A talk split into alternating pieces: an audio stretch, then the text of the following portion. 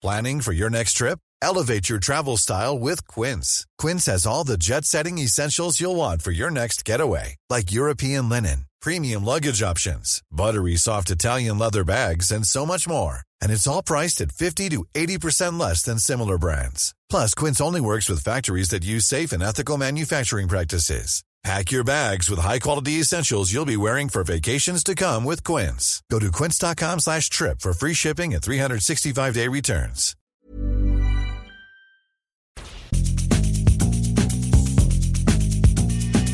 La misma vela, pero con un nuevo formato.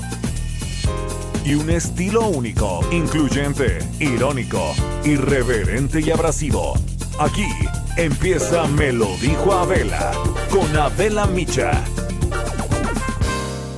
Imagen del día.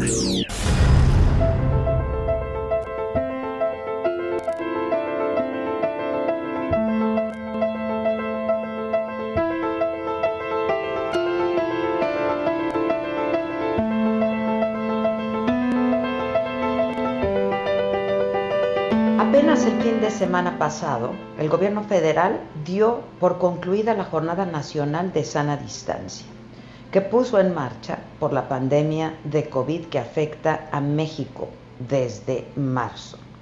Todo el país en semáforo rojo de máxima alerta sanitaria, el gobierno autorizó el regreso a la nueva normalidad y la reapertura de actividades económicas esenciales.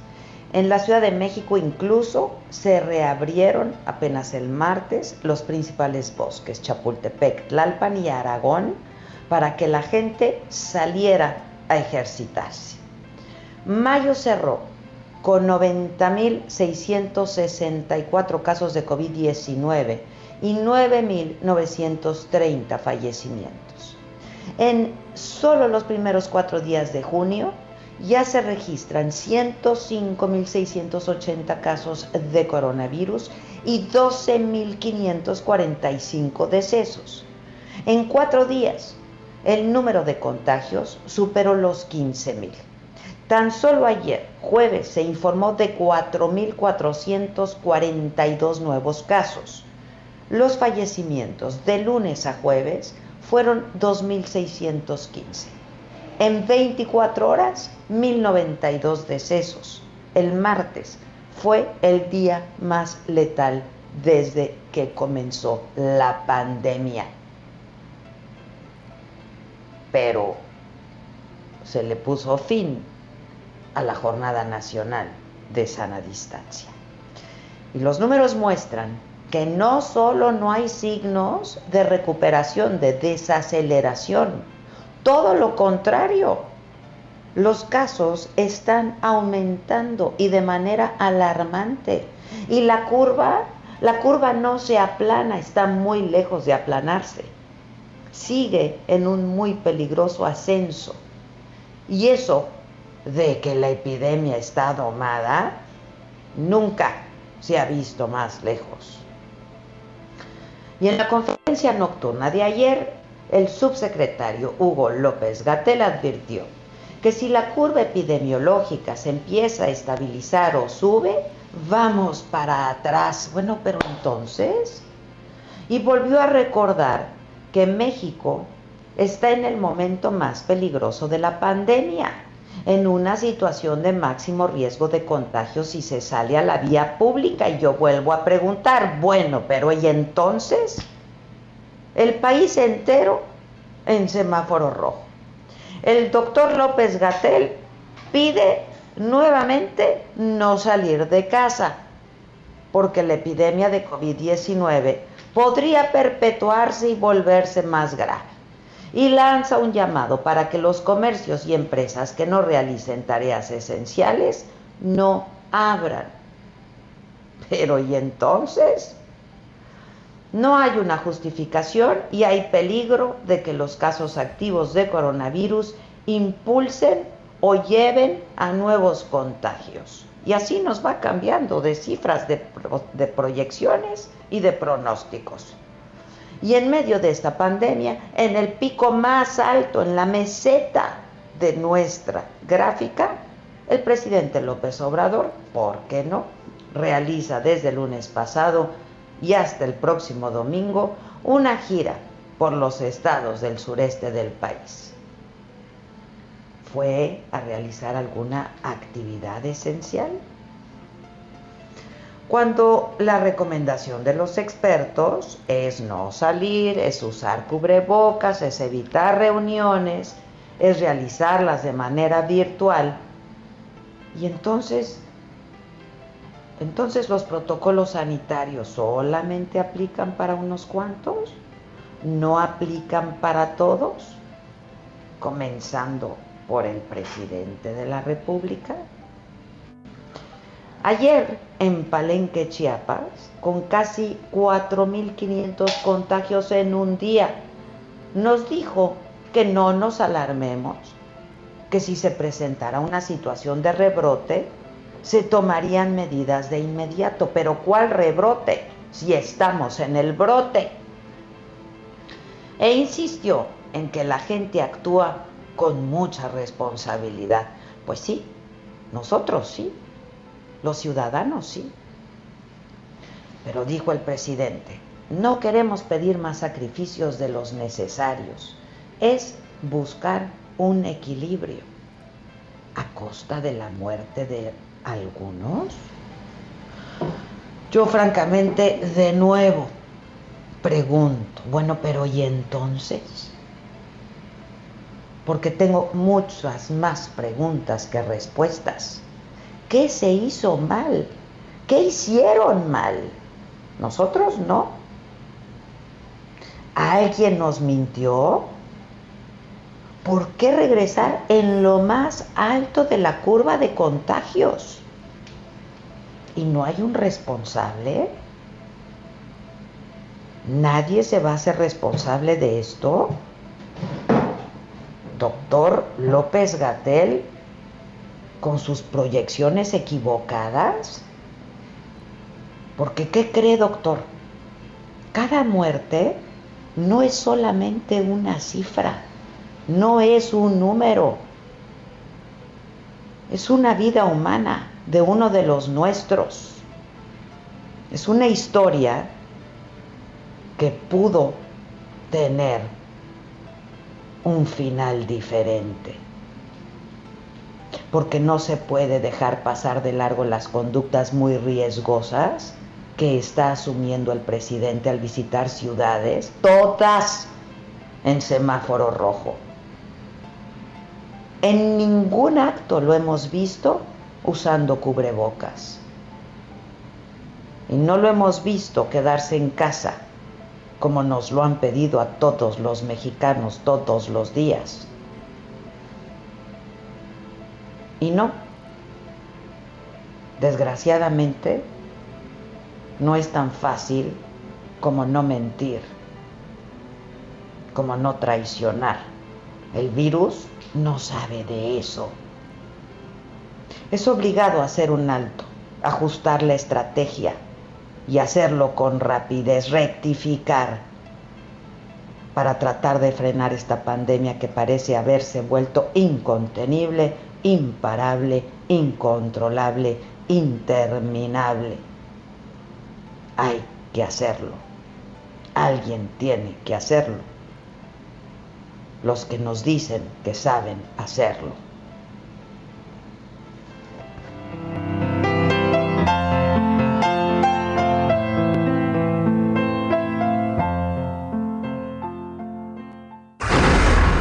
Resumen.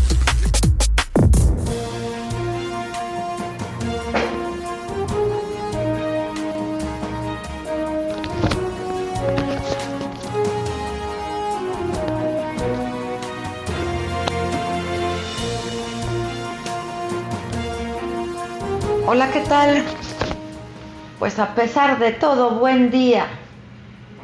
Buen día, porque, porque estamos juntos, porque estamos vivos y porque estamos en contacto. Y eso a mí me da una enorme, enorme alegría y mucha tranquilidad. Saber que me escuchan, que están ahí y que estamos aquí. Yo soy Adela Micha y hoy en las noticias Hoy es el Día Mundial del Medio Ambiente. Hoy en la mañanera, eh, que fue en Tabasco, ¿por qué no? El director del IMSS, Zoe Robledo, recordó que un día como hoy, hace 11 años, ocurrió el incendio de la guardería ABC en Sonora, donde 49 niños murieron y calificó ese trágico accidente como el acto más grande de corrupción que ha cobrado vidas en el país. Anunció que se interpuso una nueva denuncia para poder hacer justicia y castigar a los responsables. En tanto, el presidente López Obrador pidió pruebas al gobernador de Jalisco, Enrique Alfaro, quien lo acusó de tener injerencia en las protestas que se registraron ayer en Guadalajara. El presidente lamentó la muerte de Giovanni López y dijo que está a favor de resolver los problemas mediante el diálogo y sin el uso de la fuerza pública. París Alejandro, reportero del Heraldo, está en Tabasco cubriendo esta gira, nos informa de todos los temas que se tocaron hoy en esta mañanera. ¿Cómo estás, París? Buen día. Hola, buenos días, Adela, amigos de Heraldo de México. Y es que el titular del, del Zoe Robledo, aseguró que el incendio de la guardería ABC es el más duro y doloroso ejemplo de que la corrupción puede llegar a matar y a poner en riesgo la vida de las personas. Por, por esto, el Instituto Mexicano del Seguro Social presentó una nueva denuncia ante la Fiscalía General de la República por el caso de la guardería ABC, donde perdieron la vida 49 menores en un incendio. Dijo que ha sido una inclusión del presidente López Obrador en contar la verdad histórica en el caso ABC justicia que durante 10 años se estuvo negando y dándole la espalda a los padres de las niñas y los niños. Por su parte, el subsecretario de Derechos Humanos, Alejandro Encinas, informó que se entregó un, un informe detallado a la Corte Interamericana de Derechos Humanos sobre el caso ABC y que se acatará la resolución que emita esta Corte. Y el presidente Andrés Manuel López Obrador dijo que ante los señalamientos del gobernador Enrique Alfaro de que hay injerencia de, de la Ciudad de México detrás de las protestas que tuvieron lugar ayer en Guadalajara, ayer en Jalisco para exigir justicia por la muerte de Giovanni López. El presidente López Obrador aseguró que no tiene nada que ver con lo que sucedió en Jalisco, que si el gobernador tiene pruebas de la supuesta injerencia de él, que de que las dé a conocer, afirmó que el que acusa tiene él tiene que probarlo y que tiene que actuar de manera responsable. Reconoció que tiene diferencias políticas e ideológicas, pero que actúa con responsabilidad no participa en cuestiones partidistas no tiene ningún propósito de afectar a las autoridades locales de Jalisco. López Obrador dijo que desde que inició el coronavirus se dejó de manifiesto que todo iba a tener, iba a ser por convencimiento de la población y que no se iba a usar la fuerza pública para que se acataran las medidas de distanciamiento y confinamiento social. Adela. Muchas gracias, Paris. Buenos días. Alejandro Encinas, y por cierto, solamente quiero adelantarles que vamos a tener una conversación un poco más adelante, eh, justamente con el gobernador de Jalisco, con Enrique Alfaro, y les vamos a presentar parte de este video, les vamos a presentar el audio que eh, puso en redes, subió en redes sociales ayer el gobernador Alfaro, donde efectivamente responsabiliza al presidente de la República, al gobierno federal, de los disturbios registrados ayer en Jalisco. Alejandro Encinas les decía, informó que se envió a la Comisión Interamericana de Derechos Humanos un amplio reporte sobre lo ocurrido hace 11 años en la guardería ABC en la que murieron 49 niños. El subsecretario de Derechos Humanos explicó que los padres de los niños que murieron junto con la Cancillería consideraron que la memoria y la justicia debe trascender jurisdicciones.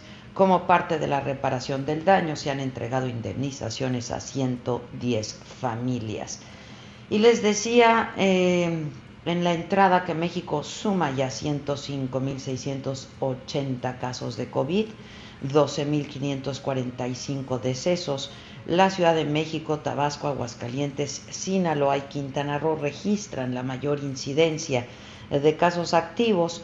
Durante la conferencia de ayer en la noche, Hugo López Gatel reiteró su llamada a no salir de casa porque la epidemia de coronavirus puede alargarse y volverse más grave y dijo que la cantidad de contagios de mañana depende del número de contagiantes del día de hoy. Brillante, doctor López Gatel. Y en una reunión virtual con la Junta de Coordinación Política de la Cámara de Diputados, el subsecretario de Salud, fue cuestionado sobre la cifra de mortalidad que podría dejar la pandemia de COVID-19 en México. Primero había dicho que 8 mil, ¿no? Hace unas semanas. Bueno, hoy estima que llegaría a 35 mil decesos.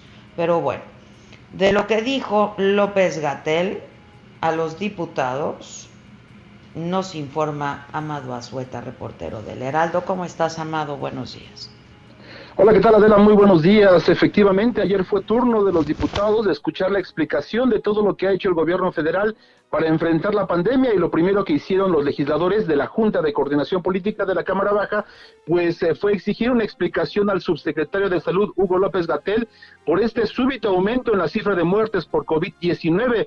Y en respuesta el subsecretario de Salud, pues acusó a los medios de comunicación de tratar de confundir a la ciudadanía. Escuchemos cómo lo dijo hoy fue motivo de eh, primeras planas, hoy o ayer, hoy, de primeras planas, con la misma historia que hemos visto cuando existen intenciones de confundir. Primeras planas que dicen el día de la mayor mortalidad. Y fíjate que con una gráfica explicó a los legisladores que fueron decesos que se presentaron entre el mes de abril y junio y que apenas ayer se integraron y recordó que ya se había informado desde el mes de febrero que se había estimado que podrían ser 35 mil las personas que murieran por esta enfermedad en nuestro país. Pero a ver, a los legisladores seguían sin entender, exigieron que aclarara si ya se aplanó la curva de contagio. Por ejemplo, el diputado Arturo Escobar y Vega, del grupo parlamentario del Partido Verde, pues simplemente no entendía y así fue como le preguntó al, al subsecretario de Salud. Escuchemos la verdad es que hay veces que no entiendo en la parte técnica cuándo cuando se, aplanó, porque la sana distancia nos llevó a no tener saturación hospitalaria, pero más bien me estoy refiriendo a lo que ya está pasando en Estados Unidos, ¿no? Es decir, de 2.000 muertos ayer estaban en 800 el diputado pues no fue muy claro en su pregunta porque no entendía y el subsecretario respondió que ahora el aplanamiento de la curva pues corresponde a los gobernadores de los estados de la República y recordó nuevamente que el aislamiento sigue de la que sigue vigente si bien el pasado primero de junio pues inició esta nueva normalidad, recordó que los semáforos ahora serán los que les corresponda a cada estado supervisar y vigilar a través de estos semáforos de diferentes colores. Y en ese momento los legisladores de oposición le preguntaron, bueno, entonces, si, ¿por qué están los semáforos en rojo? El presidente sí puede hacer ese trabajo, a lo que el subsecretario respondió. Escuchemos cómo le explicó. Él está en ejercicio de sus atribuciones, como se hace todos los días, entre otras con la conferencia matutina, pero también sus distintas encargos. Por lo tanto, no debe sorprender que él continúe como ha continuado todo este tiempo con sus actividades esenciales. Y eso sí, el subsecretario de Salud, de Salud le recomendó a los diputados, pues ellos no reiniciar las sesiones hasta que el semáforo de la Ciudad de México se encuentre en naranja aunque también reconoció que la actividad de los legisladores pues es esencial, pero les dijo no salgan. Los legisladores ya no pudieron responder Adela a este comentario porque el subsecretario habló durante tres horas y media y pues ya mejor lo dieron por concluido. Y esto fue lo que pasó ayer, a, grosso modo, en esta reunión de tres horas. Adela. Muy bien, pues muchas gracias. Gracias, Amado. Buenos días. 28 personas detenidas durante la manifestación que se realizó la tarde de ayer en Guadalajara, Jalisco, para exigir justicia por el homicidio de Giovanni López. La protesta terminó en actos de vandalismo y agresión brutal ¿eh? a policías. Y en un video, eh, un mensaje a través de sus redes sociales, les decía que el gobernador de Jalisco, Enrique Alfaro, dice que detrás de todo lo que está sucediendo en el caso de Giovanni López hay intereses, y lo dijo así, muy precisos y muy puntuales, construidos desde la Ciudad de México, desde los sótanos del poder, o sea, desde Palacio Nacional. Mayeli Mariscal es corresponsal del Heraldo allá en Jalisco y desde Guadalajara nos tiene la información de lo que ocurrió ahí, del mensaje también del gobernador. Mayeli, buenos días. Hola, ¿qué tal Adela? Muy buenos días, buenos días a todo el auditorio. Así es, la manifestación convocada el día de ayer precisamente para exigir justicia sobre este caso de Giovanni López, quien fue asesinado por elementos de la policía municipal en Ixtlahuacán de los Membrillos, pues terminó precisamente en estos actos de violencia. Durante más de dos horas estuvieron realizando pues algunas pintas, incluso rompiendo vidrios y dañando mobiliario público, eh, quemaron dos patrullas, vandalizaron cinco motocicletas que se encontraban estacionadas en donde pues además los elementos que se encontraban al interior de Palacio Municipal que estaban resguardando este Palacio Municipal en donde también vale la pena decir todavía se encontraban servidores públicos laborando eh, principalmente mujeres así lo lo ha hecho saber también el gobernador eh, pues estuvieron eh, resguardando hasta que hubo un momento en el que los manifestantes rompieron una de las puertas, ingresan al palacio y vandalizan también eh, parte del mobiliario. Como bien comentabas, hay 28 personas detenidas, seis de ellos menores de edad, dos mujeres, 20 hombres. Al menos cuatro de estas personas son originarias de otros estados, cuatro tienen antecedentes penales y enfrentan pues estos cargos derivados eh, a daños causados en Palacio de Gobierno, Palacio Municipal de Guadalajara, edificios como eh, de la recaudadora estatal, el Consejo de la Judicatura, además de otros espacios eh, culturales y monumentos en la Rotonda de Jaliscienses Ilustres y actos, eh, como ya mencionaba, contra estas dos patrullas y cinco motocicletas, además de que, bueno, los manifestantes, eh, como bien mencionas, también ejercieron violencia en contra de un elemento de la policía eh, municipal de Guadalajara, en donde le encienden eh, fuego, le arrojan alcohol y le prenden fuego. El elemento está, eh, pues, eh, bien de, de salud, se reporta estable obviamente con algunas quemaduras y eh, pues comentar también que la Comisión Estatal de Derechos Humanos ha acompañado durante todo este proceso de la detención a, a los a los 28 personas. Hay 16 eh, quejas ya ante esta Comisión Estatal de Derechos Humanos. Y por otro lado, también eh, esta mañana, desde las 7 de la mañana, se tomó eh, la policía municipal por parte del gobierno del estado 32 elementos de esta comisaría ya fueron trasladados, están siendo trasladados a Guadalajara para realizarles exámenes de control y confianza, además capacitarlos en derechos humanos, realizarles exámenes toxicológicos y revisar porque eh, se tiene conocimiento también de que hay otras quejas, otras carpetas de investigación relacionadas con esta corporación. De entrada, eh, algunas de las anomalías que ya se dieron a conocer es que en los sistemas eh, no se tienen dados de bajas a, algunos elementos que ya no son activos en la corporación, además de que se localizan a otras personas que no están dadas de alta y que están ejerciendo como policías en este municipio. Eh, el día de hoy a las 12 va a acudir el presidente municipal de Islahuacán, Eduardo Cervantes, para rendir su versión ante el Ministerio Público, esto luego de que familiares de Giovanni López lo han señalado eh, pues de ofrecerles 200 mil pesos, así como tenerlos amenazados para que no hicieran público estos hechos. Esa es la información hasta el momento. Eh, ¿me, ¿Me puedes repetir esto último, por favor? Claro que sí, que hoy a las 12 del día, Eduardo Cervantes, el presidente municipal de Islahuacán de los Membrillos, acudirá ante el Ministerio Público a rendir su declaración y es que los familiares de Giovanni López lo han señalado, eh, lo han acusado de amenazarlos, además de que presuntamente les ofreció 200 mil pesos para callarlos, para que no se hicieran públicos estos hechos. El presidente municipal les ofreció dinero a los familiares de Giovanni. Así es. Es lo que me dices. sí, de acuerdo con las versiones de este los propios familiares. Ya. Ahora, también eh, pues se habla de que la detención de Giovanni había sido por no llevar el cubrebocas, pero el eh, gobernador y las autoridades han dicho, estatales han dicho que no se debió a eso, ¿no? Al menos eh, se supone que en la carpeta de investigación que se abre por este caso de Giovanni López, el primer informe que rinden eh, como primeros respondientes los policías municipales no consignaron que la causa de la detención fuera el no portar el cubrebocas. Sin embargo, los familiares eh, que estuvieron ahí presentes, incluso el video que circuló en las redes sociales, se aprecia que le dicen que si lo están deteniendo por no llevar el cubrebocas. Entonces, pues bueno, eh, en la carpeta de investigación se reitera y lo han reiterado las autoridades estatales que no fue la causa el no portar el cubrebocas. Sí. Ya, bueno, pues estaremos atentos. Eh, muchas gracias, Mayeli. Y vamos a hacer una pausa. Al volver de estos mensajes, vamos a tener una conversación justamente con el gobernador del estado de Jalisco, con Enrique Alfaro. Hacemos una pausa, esto es Me lo dijo Adela, yo soy Adela Micha y volvemos.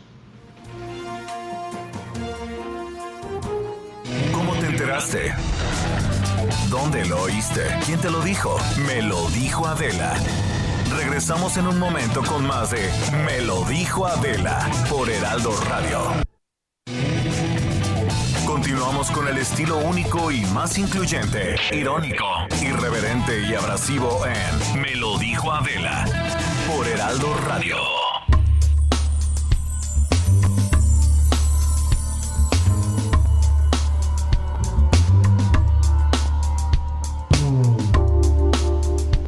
Bueno, ya estamos de regreso y em, les decía que eh, en un video mensaje el día de ayer a través de sus redes sociales el gobernador de Jalisco, Enrique Alfaro, dijo que detrás de todo lo que está ocurriendo en el caso de Giovanni López hay intereses precisos y puntuales construidos desde la Ciudad de México, desde los sótanos del poder. Vamos a poner un fragmentito de este, este video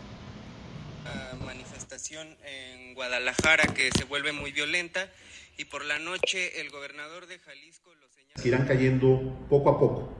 Detrás de esta historia hay otras intenciones que irán quedando en evidencia con el paso del tiempo.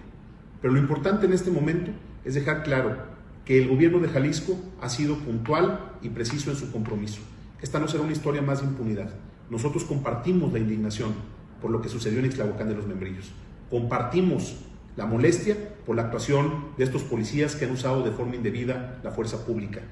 Me he comprometido, y yo sé cumplir mi palabra, a que los responsables de estos hechos pagarán por ello, que va a aplicarse todo el peso del... Hoy justamente se le preguntó en la mañanera al presidente sobre estos señalamientos del gobernador Alfaro, y esto contestó López Obrador manifestación en Guadalajara que se vuelve muy violenta y por la noche el gobernador de Jalisco lo señala directamente a usted y le pide que saque las manos de, estos hechos e incluso menciona que, que este, esta manifestación fue provocada desde los sótanos del poder, así le llama, desde la Ciudad de México. ¿Qué opina al respecto y qué contesta a, a este señalamiento directo, presidente? Bueno, pues eh, yo tengo diferencias con el gobernador de Jalisco diferencias eh, políticas, ideológicas, pero actúo con responsabilidad y no eh, me inmiscuyo, no participo en cuestiones partidistas, no soy jefe de grupo, jefe de partido. Bueno, y justo tengo la línea telefónica al gobernador Alfaro, gobernador de Jalisco. Hola, gobernador, buenos días. Hola, Adela, ¿cómo estás? Gusto saludarte, buenos días. Igualmente, gracias por atendernos, gobernador. Oye, este, bueno, pues antes que cualquier otra cosa, ¿cómo, cómo, cómo amanece, cómo amanece el Estado? ¿Cómo están? Bueno, primero, Adela, amanecimos cumpliendo el compromiso que yo hice de que esta historia no quedará como una más de impunidad. Eh, ya detuvimos a los primeros eh, tres policías eh, inmiscuidos en el homicidio de Giovanni. vamos a ir hasta sus últimas consecuencias porque ese es el fondo del tema. No se puede permitir ningún abuso de la policía. Estamos hablando de policías municipales. el día de hoy no solamente se dieron estas tres detenciones, sino que el gobierno de Jalisco tomó la decisión de intervenir ya la policía eh, municipal. Hemos tomado el control de la policía municipal porque están sucediendo cosas eh, muy curiosas y muy extrañas allá. eh, yo voy a cumplir con ese compromiso. Ese es lo primero, que hoy amanecimos ya con resultados y gracias a la actuación eh, muy eh, eficaz de la Fiscalía, ya hay tres detenidos policías de Ixtlahuacán de los Membrillos por la muerte de Giovanni. Eso por un lado. Por otro lado, pues amanecemos también con este sentimiento de molestia, de malestar, por lo que es un, porque ayer lo que es un justo reclamo, o lo que era un justo reclamo eh, de justicia y de eh, llegar hasta las últimas consecuencias, se convirtió en otra cosa por la infiltración de grupos que iban a generar violencia, que iban a provocar a nuestra policía para que hubiera una reacción también violenta de nosotros. Afortunadamente, las policías en el estado y el municipio de Guadalajara estuvieron a la altura, pudieron resistir durante dos horas encerradas en Palacio de Gobierno eh, todo tipo de agresiones y logramos salir eh, sin mayores complicaciones de este asunto, pero evidentemente lo que vimos ayer es eh, un montaje o el final de un montaje construido desde los sótanos del gobierno, perdón, desde los sótanos de la Ciudad de México. Yo no sé si sean del gobierno, si sean del partido en el poder, yo no sé quién sea. Y escuché al presidente hacer sus eh, comentarios al respecto y yo sigo diciendo que confío en que el presidente no esté detrás de esto, pero lo que el presidente tiene que entender es que hay gente de su gobierno y de su partido, porque ahora resulta que el presidente no es el jefe de su partido. Bueno, eh, habrá que ver quién se cree esta historia, pero gente de su partido y de su gobierno está apostando a generar un ambiente de confrontación, a usar cualquier pretexto para atacar a los gobiernos que somos oposición de su proyecto político y me parece que si el presidente no se da cuenta de esto, está cometiendo el error de llevar al país a un camino sin retorno. Esta ruta de la violencia a la que están apostando liderazgos y, e intereses, perdón, muy puntuales del partido del presidente y de gente cercana a su gabinete es un camino de altísimo riesgo para la nación y en Jalisco no podemos permitir, ni en Jalisco ni en ningún lado, que esto siga sucediendo. Pero entonces, gobernador, ¿y sabes quién está detrás de esto? ¿Perdón? Entonces sí sabes quién está detrás de lo que ocurrió. Pues es que es lo que lo que tenemos que checar. Mira, de la, la información está ahorita en redes circulando por todos lados. Están los videos de quienes estaban organizando la manifestación, de quiénes son, que vienen de otros lugares que ni siquiera son de Guadalajara. Hay gente que estaba organizada esperando en la en el centro de la ciudad, eh, atrincherados en lugares que salieron en el momento en que llegó la manifestación. La manifestación iba caminando en paz, sin ningún problema, como siempre ha sucedido en Jalisco. Ese tipo de expresiones no son de nuestro estado. Aquí ha habido muchas manifestaciones y nunca había habido un asunto como este, Adela. Lo que está en evidencia es que hay quienes tienen interés en construir primero una historia a base de mentiras, porque se dijo que a Giovanni lo habían matado por no traer cubrebocas. Eso jamás ha sido cierto. Eso es una historia que se construyó para poder eh, enredar la discusión y luego se dijo que era el gobierno del Estado el responsable, cuando no hay ningún elemento de la Policía Estatal involucrado en este hecho, son estrictamente policías municipales, y luego, eh, después de todo esto, se le han invertido millones de pesos a pauta en redes sociales para generar un mayor malestar, para generar más enojo y más encono. La pregunta es, ¿de dónde salen esos millones de pesos? ¿Quién está pagando la pauta y la eh, embestida eh, en redes sociales que ha generado todo este asunto. Ahí se nos decimos, hay manos que están metidas con otro tipo de intereses y yo creo que como jefe del Estado mexicano, el presidente de México tiene que entender que este sí es un asunto que debe, en el que debe de intervenir. Yo sigo creyendo que él es un hombre de bien, yo sigo creyendo que él no quiere hacerle daño al país, pero alrededor del presidente Adela hay cada personaje y cada eh, ficha que para qué te platico. Yo creo que el presidente tiene que darse cuenta, tiene que darse cuenta y actuar a tiempo para evitar que esto se vaya a enredar aún más. Este, y sí, efectivamente, como dices tú, gobernador, en redes sociales eh, están circulando, de hecho, fotografías de quienes estuvieron participando, están completamente identificados, se sabe quiénes son. También en redes sociales ahora me está llegando, por ejemplo, un tuit que dice que la policía eh, quitó teléfonos celulares de quienes estaban grabando eh, cerca de Palacio Nacional. ¿Es así? ¿Tú tienes información al respecto? La, policía estatal y municipal actuaron con toda prudencia de la resistieron más de dos horas adentro del palacio eh, todo tipo de agresiones y de ataques eh, hasta que no tuvieron que salir porque estaban a punto de ingresar a Palacio de Gobierno donde había más de 80 personas trabajando, la mayor parte de ellas mujeres, es cuando la policía actúa y actúa con eh, mucho cuidado y lo hace de manera correcta. La verdad es que ayer se comportaron a la altura y lo que querían precisamente estas personas es que hubiera una reacción excesiva de la policía, que hubiera precisamente, incluso yo me atrevería a decir, que hubiera algún muerto. Era una provocación. pues por supuesto, Adela, estaban profesionales de este tipo de cosas metidos en Guadalajara. Nosotros, yo creo que la enorme mayoría de los tapatíos comparten mi opinión. Nosotros no queremos que nuestra ciudad se convierta en una selva. Nosotros queremos que siga imperando el orden público. Hay pleno derecho a manifestarse de manera libre. Siempre habrá y se garantizará ese derecho en la, en la ciudad. Pero una cosa es manifestarse y otra cosa es generar los hechos que ayer vimos todos. Sí, de una brutalidad. Eh, dime una cosa, gobernador, esto que responde el presidente hoy, que te responde y dice que eh, pues, él no está metido en esto, que él es jefe de partido eh, y reconoce profundas diferencias contigo, tanto políticas como ideológicas, gobernador. ¿Esto es una declaración de qué o cómo lo lees, gobernador? Pues primero que esas profundas diferencias ideológicas, como dice, pues se me hace muy, muy curioso el que lo comente porque él sabe que compartimos una lucha desde hace muchos años. Yo sigo teniendo los mismos ideales de cambio y de transformación como cuando fui eh, parte de un proyecto político para cambiar el país. Yo sigo creyendo que el presidente representa o puede representar esa posibilidad, pero también creo que hay gente a su alrededor, insisto, que no le está ayudando y que está generando un ambiente de confrontación en el país sumamente peligroso. Si no es el presidente, entonces, ¿por qué ayer la secretaria de Gobernación sale a decir de manera flagrante mentiras y atacar al gobierno de Jalisco? Ese es el papel de la secretaria de Gobernación, que no tuvo la, ni siquiera la atención durante todo el día, en medio de un momento como este, de hacerle una llamada al gobierno del Estado para ver qué estaba pasando y qué se puede. Ni siquiera eso, ni siquiera eso. Ese eh, tipo de mensajes es el que nos hace pensar pues que lo que el gobierno quiere es que le vaya mal a Jalisco, que le vaya mal a su gobierno, como quiere que le vaya mal a otros gobiernos y a otros estados.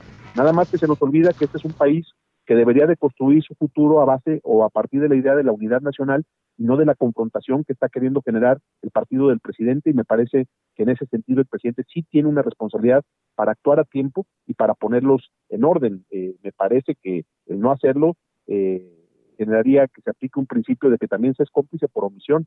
Yo espero que el presidente, insisto, Adela, yo tengo confianza en que el presidente quiere que le vaya bien a México y yo quiero que le vaya bien al presidente porque, y a su gobierno, porque si no, qué malas noticias serían para el país.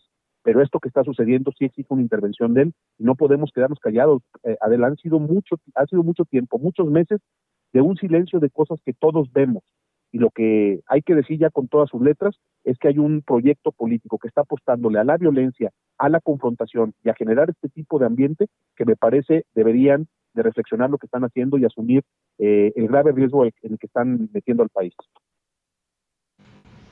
Eh, finalmente, ah, ¿te llamó hasta este momento, te ha llamado la Secretaría de Gobernación o hasta este momento sigue sin llamar? ¿Cómo crees? La, la secretaria de Gobernación aparece para citarnos a videoconferencias, nunca se han inmiscuido en nada, como durante todo este proceso no tuvimos ni siquiera la atención de llamadas de la eh, del Gabinete de Salud en medio de toda la emergencia sanitaria, mucho menos en estos temas. La secretaria de Gobernación lo que decidió es irse por otro camino, salir a declarar mentiras y salir a atacar al gobierno de Jalisco. Pues me parece que, que es lamentable ese papel, me parece que es una pésima señal y bueno, pues ¿qué te digo? Nosotros estamos en lo nuestro. Hoy la prioridad de Jalisco, es, la, prioridad de Jalisco es cuidar la salud y la vida de los jaliscienses y en eso seguiremos. Oye, este, finalmente te pregunto, eh, gobernador, en cuanto a la crisis de salud, también López Gatel ayer le dijo a los a los diputados que la responsabilidad ahora del el aplanamiento de la curva, eh, pues es responsabilidad de cada de cada estado del gobierno de cada estado. ¿Qué dices al respecto? Porque otra vez, pues eh, los semáforos, este, pues ya, ya, no sabemos, ¿no? Este, yo decía muy temprano esta mañana que, eh, pues, se suspende, termina la Jornada Nacional de Sana Distancia, justamente el día en que más contagios y fallecimientos se registran en el país. ¿De quién, de quién va a ser responsabilidad de esto que está pasando? ¿Quién, quién es responsable de esto, gobernador? Todo lo que estamos viendo es parte de la idea de construir una cortina de humo para eh, esconder el rotundo fracaso del Gabinete de Salud para abordar eh, la pandemia que hoy está viviendo México. Es eh, preocupante lo que está sucediendo. Yo ya no voy a discutir, espero me entiendas, con el señor López Gatel. Yo soy uno de los mexicanos, eh, antes que como gobernador, como mexicano, que ya no estamos dispuestos a seguir atendiendo sus mentiras diarias en televisión nacional. Nosotros estamos concentrados, hemos asumido la responsabilidad desde, el principio, hemos dado buenos resultados, hemos hecho un esfuerzo enorme, eh, todo el pueblo de Jalisco para salir adelante de esto y lo seguiremos haciendo. Vamos a ir tomando nuestras decisiones y tratando de ir poco a poco reactivando nuestra economía sin exponer a la gente a que los contagios puedan acelerarse. Estamos viviendo una fase muy crítica, pero estamos actuando con sensatez ya no voy a seguir yo en el debate eh, sobre semáforos y sobre criterios, porque en Jalisco desde un principio, desde hace ya más de dos meses, hemos hecho lo que teníamos que hacer. Aquí no podemos seguir esperando a que desde un escritorio en la Ciudad de México nos digan la ruta a seguir, y menos cuando desde ese escritorio lo único que se ha hecho es generar con mentiras, desinformación y la realidad que hoy estamos viviendo desafortunadamente en este país. Pues es terrible, son pésimas noticias para todos, gobernador. Para todos, Adela, lo coincido contigo. Pésimas noticias. Te mando un abrazo. Muchas gracias, gobernador. Y buena día de la salud. Bye. Gracias, salud. Buen día. Terrible, pésimas noticias. De verdad es que, pues que sí, son mentiras tras mentiras tras mentiras, o si no son mentiras, pues son este ineficiencia, incompetencia, malas proyecciones, mal pronóstico, mal, mala estrategia, mal manejo de absolutamente todo. Es terrible. Eh, ¿A quién tengo, Víctor? Maquita, ¿cómo estás? Ay, pues aquí escuchándote. Pero bien. Entonces, escuchando al, al, gobernador de Jalisco, la verdad es que, pues tiene razón, ¿no? Tiene razón. Pues sí, la, verdad es que sí, muchas fotos en redes mm. también han, este, muchísimas, pues ya se han hecho virales, eh, de distintos agitadores y, demás. Ah. Bueno, es lo que está pasando y lo estamos siguiendo de cerca. Es un exceso, adelante. Pero ¿cómo estás tú, Maquita? Yo pensé que tú nos darías alegría. Yo les voy a dar alegría. como con Lorena. O sea, yo les voy, mira, no les, quizás no les logre dar la alegría que tuvo Lorena, ¿no? O sea, no les puedo prometer eso, ¿no? Porque no les quiero fallar, pero alegría sí les puedo dar. O sea, sí podemos reírnos un poco, porque hay macabrón, pero aparte es viernes y los viernes, pues hay cuadros de honor. Hay cuadro de honor. ¿Y de honor hay? Hay uno de honor que va a ser muy especial. Hay uno de honor. Sobre todo hay de honor, esta semana. Y hay remix. Hoy es viernes de remix. No, es que los viernes sí nos ponemos bien guapas, ¿eh? O sea, la verdad es que el pues, programa de viernes se pone. Pues todos, ¿no? Todos. Ayer le enseñé, le pasé el, el audio de Lorena a Carlos y me dice, ma, pero ¿por qué la maestra no le puso mute? Le dije, no, Carlos, pues ya, ya. No, dile que sí le puso al final, por eso ya no supimos. Pues sí, ya, yo creo que la pobre maestra no entendía nada. Bueno, o sí entendía. O tal vez es ese morbo que ya quieres dejar de escuchar algo, pero no quiere. Sí, exacto. Oye, y, nuestro remix es de, es de, Lorenita, entonces ahí te va, mamá. Obviamente. Viene.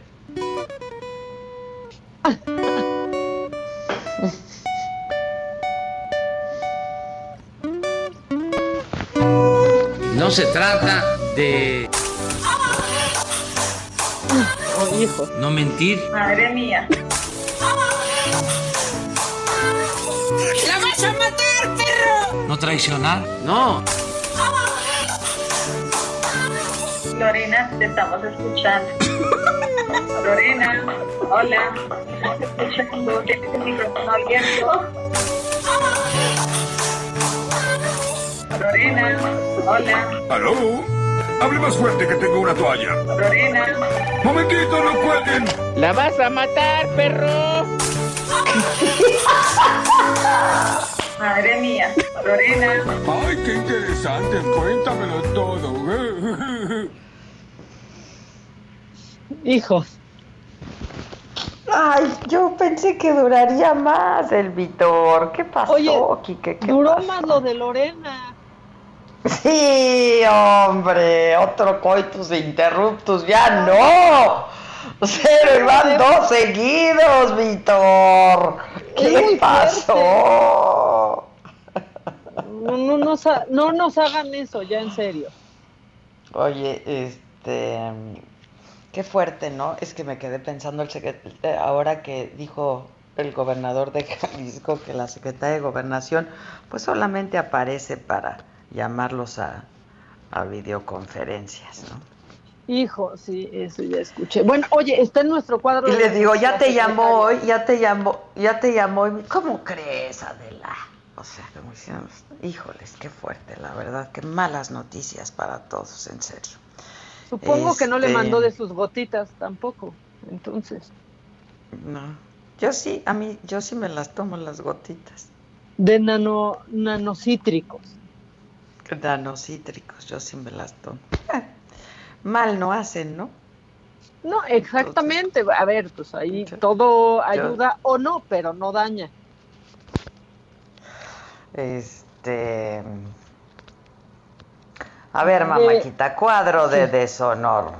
Lo ver. planteamos, plantealo, que la gente vote, ya va a estar en mi Twitter y ya luego elaboramos, ¿no? Porque nos vaya a Perfecto. agarrar la chicharra y eso no me va a gustar.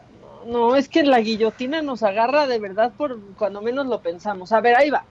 Este es el cuadro de eso.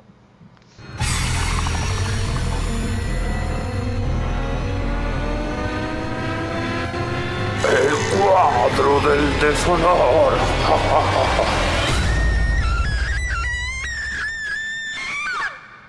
Ay, Dios mío.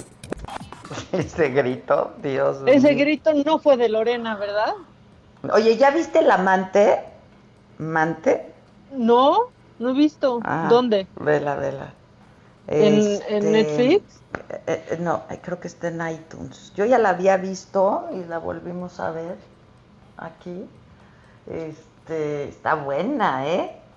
La voy a ver. Terminé apenas ayer el documental de Jeffrey Epstein y estoy con muchas preguntas y dudas, pero apenas ayer terminé. Bueno. Este, ok, bien.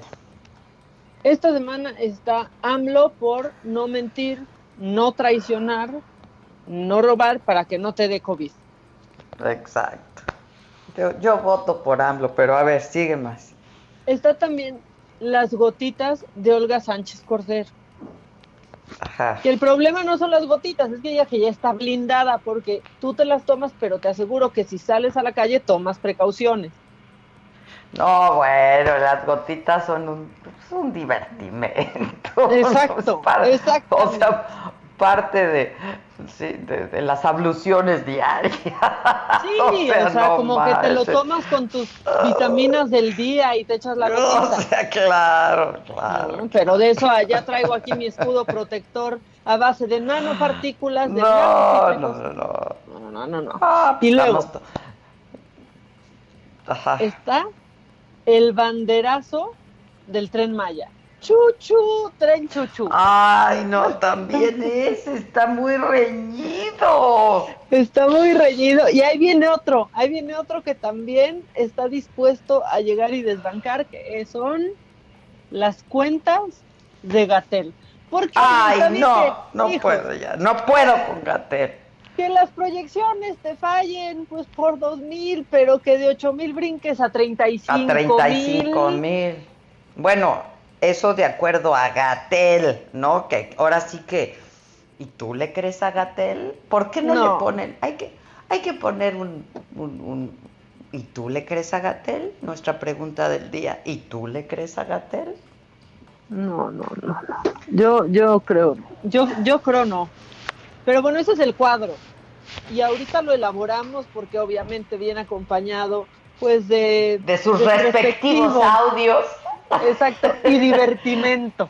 y divertimento, sus respectivos audios. Y este, híjoles, tengo problemas, ¿eh? Te digo que está bien reñido. Tengo yo también problemas, está súper reñido. Sí, yo tengo confusión, tengo confusión.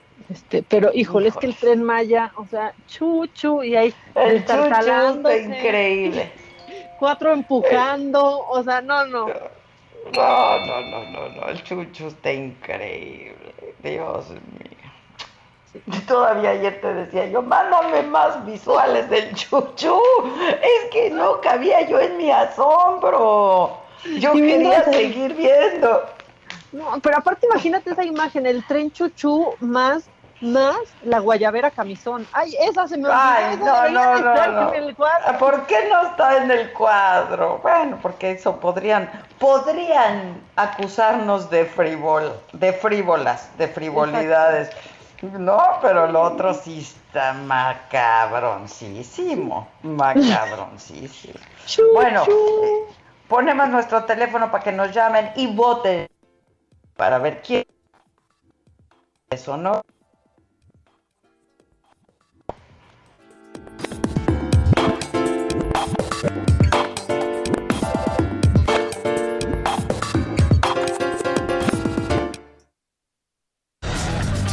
¿Dónde lo oíste? ¿Quién te lo dijo? Me lo dijo Adela.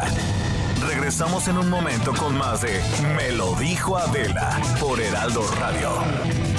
Continuamos con el estilo único y más incluyente, irónico, irreverente y abrasivo en Me lo dijo Adela por Heraldo Radio.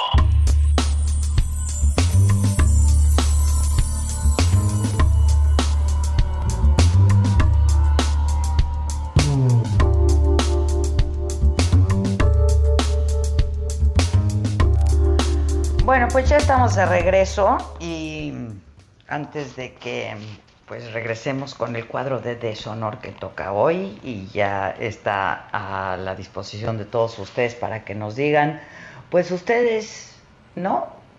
¿Por quién votan para que gane el cuadro de deshonor? Eh, mientras tanto, si me permiten, yo tengo la línea telefónica a la doctora Lori Ann Jiménez Phoebe. Ella, eh, espero haber eh, pronunciado bien tu, apellido, Lorian. Ella es jefa del laboratorio de genética molecular y hemos estado leyendo algunos artículos que ha publicado en donde eh, pues ha sido muy crítica pero de una manera con argumentos muy serios científicos de pues los errores que ha se han cometido en cuanto a las proyecciones sobre eh, el COVID en nuestro país. Doctora, ¿cómo estás? Buenos días. ¿Qué tal? Muy buenos días. Eh, muchas gracias por la invitación, Adela. Al contrario, al contrario, Lori. Oye, pues antes que nada te preguntaría, ¿tú le crees a Gatel? este, bueno, no, no no le creo a Gatel, no. Bueno, eh, vamos a decir, a él en lo personal no sé, no lo conozco en lo personal, no me interesa. Sus cifras, las cifras que él presenta, este, no, pues no, no son creíbles. Desde muchas perspectivas, ¿no? Tienen problemas de fondo, como el hecho de que están subestimadas, eh, pero gravemente subestimadas este, la forma como se están recopilando la información también eh, está incorporando rezagos que son muy importantes en las cifras que se están reportando diariamente. Esto, pues, si estuviéramos hablando de una situación no crítica, quizá no sería tan importante y pues se puede ir dejando, pues, con la burocracia, ¿no? O sea, cuando la burocracia quiera, entonces que ocurra. Pero esta es una emergencia, es una situación de emergencia sanitaria, en donde, pues, no se puede simplemente decir, pues, se lleva mucho tiempo sacar una acta de funciones que ahorita es muy importante, que se sepa lo que está pasando día con día eh, en tiempo, en tiempo para poder tomar decisiones. Absolutamente, ¿no? Digo, aquí estamos hablando que eh, estas cifras, estos números, este diagnóstico puede hacer la diferencia entre la vida y la muerte de muchísimas personas. Bueno, ya, ya ha hecho la diferencia entre la vida y la muerte, la muerte concretamente de más de 12 mil personas. Esta, la estrategia fue equivocada desde el inicio. El doctor López Gatel optó por la estrategia que ha resultado ser que es, de hecho, es la estrategia más costosa, tanto en dinero como en vidas. Y optó Tú has dicho que es la estrategia más mortal. Tú has dicho que eligió la estrategia más mortal. correcto, es correcto. Porque su estrategia no tiene en realidad una solución. Es decir, la mitigación eh, funciona para ayudar, ayudar a disminuir el ritmo, el ritmo en el que se van presentando los casos y por ende es el ritmo en que se van presentando las hospitalizaciones y los casos críticos y las defunciones. Ayuda a eso, pero no ayuda a cortar las cadenas de transmisión. Es decir, que lo que se está haciendo ahorita, se envían más aviones a China por equipo, se hace más por eh, ver por la ocupación hospitalaria. Claro, como el problema se dejó llegar tan lejos, ahora no queda más remedio más que estar viendo por la ocupación hospitalaria. Pero como el enfoque es solo en eso, tarde o temprano todo se va a desmoronar porque no se hace ningún esfuerzo por controlar la transmisión comunitaria del virus. Entonces, el error más grave fue optar, inicialmente pues era evidente, ¿no? Con este eh, que se optó por por la vía de la transmisión de la inmunidad comunitaria, ¿no? O mal llamada de rebaño, como se le conoce, ¿no? Este, como que esa era la opción inicial cuando se ve que pues ni la gente está adquiriendo inmunidad y eh, que la gente no está adquiriendo inmunidad y además el índice de letalidad del virus es muy muy elevado muy pues, alto. deja de, de, deja de ser factible optar por esa por esa estrategia. Pero entonces en lugar de ir por una estrategia realmente de solución que sería una estrategia de contención Máxime, Adela, pensando esto, ¿no? Tanto hablan de que tenemos una población que tiene una proporción muy alta de diabéticos, de hipertensos, de obesos, qué sé yo, que están en riesgo de complicarse si eh, se, se, infectan con COVID. El, bueno, el secretario de Salud y desde luego el subsecretario sabían esto desde muchos años antes de que el COVID siquiera existiera. Y entonces, ah, sabiendo esto, pues debieron haber tomado las medidas de contención desde el principio. Entonces, ha sido la estrategia más mortal y lo peor es que mientras se hizo la Jornada Nacional de Sana Distancia, en donde pues sí había una proporción de la de, de, la población encerrada o por lo menos con baja o eh, nivel de actividad, eh, se debieron haber se debió haber intervenido con medidas de contención. En lugar de eso, simplemente pues se da fin, se, da por terminada la jornada cuando los contagios están en, en eh, más activamente reproduciéndose en a nivel comunitario y pero eh, aquí la situación es que tarde o temprano lo van a tener que hacer al menos que estén dispuestos a sacrificar cientos de miles de vidas pero esto es, este es terrible. Pero además, a ver, ¿cuál hubiera sido la estrategia? Porque eh, la verdad es que los ciudadanos, yo no sé si tú coincidas, pero pues hemos acatado, ¿no? Este las disposiciones. Eh, llevamos en cuarentena prácticamente en aislamiento dos meses.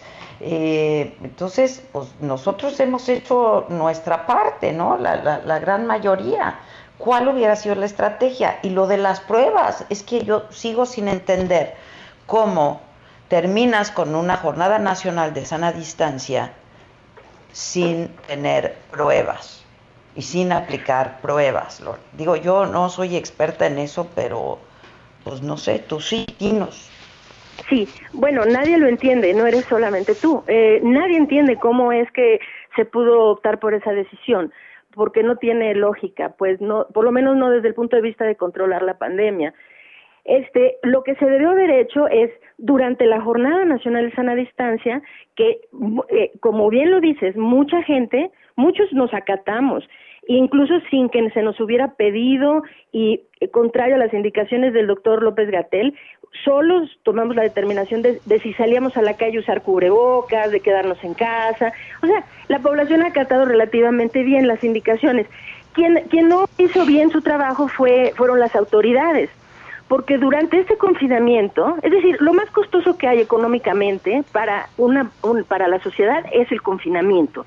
Entre más días sigamos así, la economía cada vez se va a ir derrumbando más, se va a ir hundiendo en ese hoyo que ya se acabó más profundamente. Entonces, la idea era durante la Jornada Nacional de Sana Distancia, entonces, instituir lo que son las medidas de contención, que es hacer pruebas a todos los casos, desde luego, pruebas rigurosas a todos los casos, esos casos, seguir sus contactos también con pruebas a los contactos y entonces hacer un aislamiento y cuarentena este, selectiva, selectiva. No es necesario que toda la población esté encerrada, sino que hay sectores que podrían salir y reactivar las actividades sociales y económicas siempre y cuando el gobierno hiciera el trabajo de contención. Es decir, localizar, esto no es así como una idea que, que, se, que estoy hablando así al aire. Ya países lo hicieron y tuvieron gran éxito. Taiwán, por ejemplo, Vietnam, Nueva Zelanda, Hong Kong. O sea, la lista cada día crece más de países que han hecho esa estrategia precisamente y han tenido gran éxito y las repercusiones económicas a su país han sido minúsculas en comparación a cómo las vamos a ver aquí, ¿verdad? Y también el número de muertes, ¿no? Sí, sin duda. Ahora nadie está diciendo que sea fácil, ¿no? Este, pero pues se tiene que hacer. Claro, eh, o sea, no es fácil, pero digo, para eso está el gobierno, para solucionar problemas complicados, ¿no? Y este pues es, es, es, pues, sin duda, el problema más complicado que se nos ha presentado a nivel mundial desde hace más de un siglo. Entonces, pero pues para eso se necesitan autoridades eh, que estén a la altura de la situación y que sean capaces de tomar las decisiones difíciles, pero de manera acertada.